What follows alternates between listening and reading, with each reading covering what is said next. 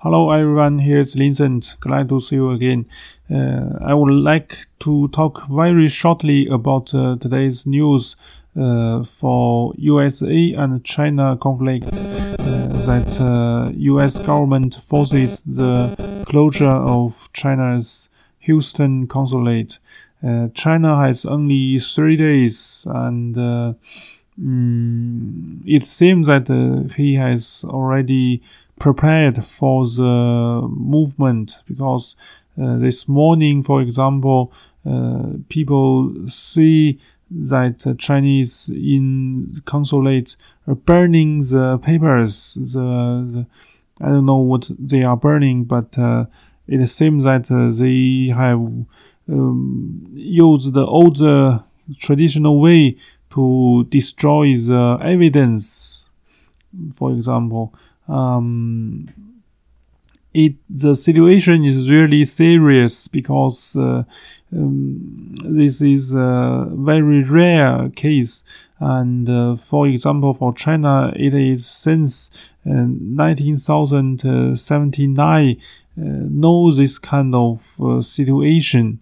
Um, I think last year or the year before last year U.S. Uh, government has done the similar thing to the uh, Russia government. Uh, but at that time, it was not so hot news. Let's say that. Mm, and in China today, for example, uh, people are discussing this situation very serious and very angry. For um, for example, Mm, I can also understand because uh, it is a very uh, seems that very bad thing, and uh, the China media has also uh,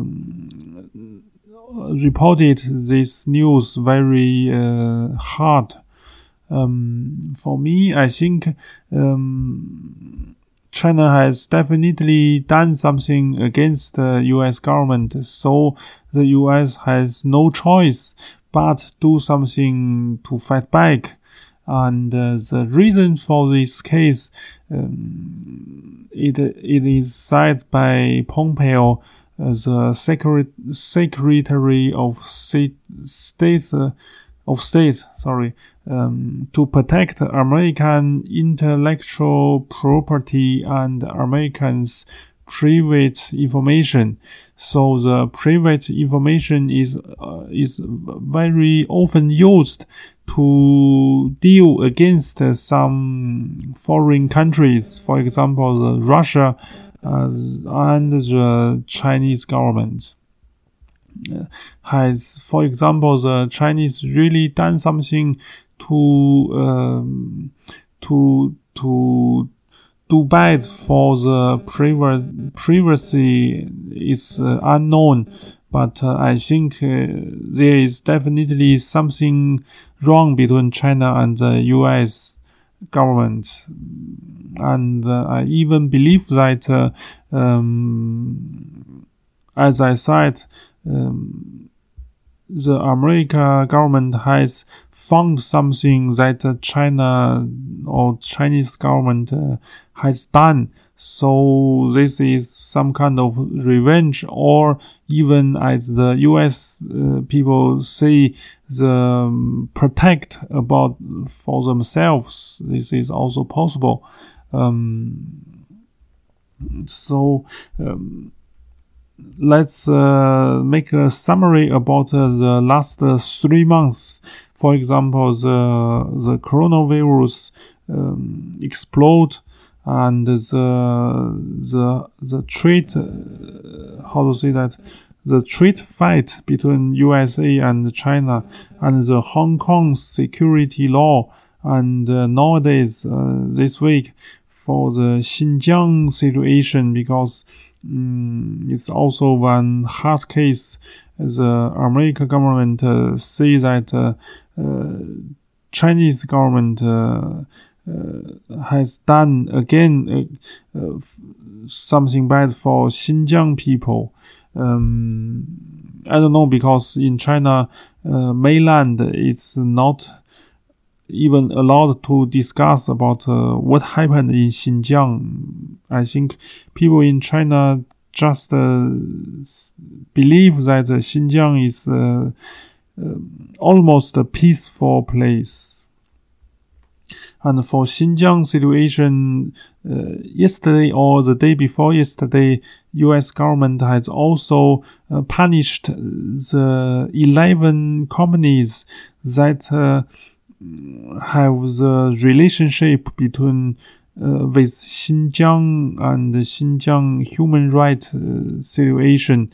So the U.S. government uh, says um, to punish the 11 companies is to to help with Xinjiang people with the human right.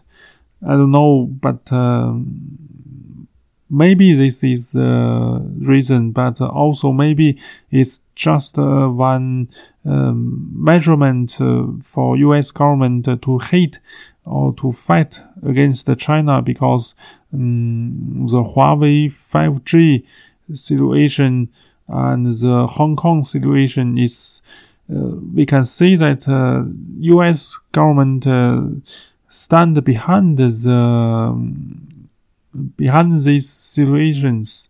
So I believe the the, uh, the China government uh, has also noticed this and just uh,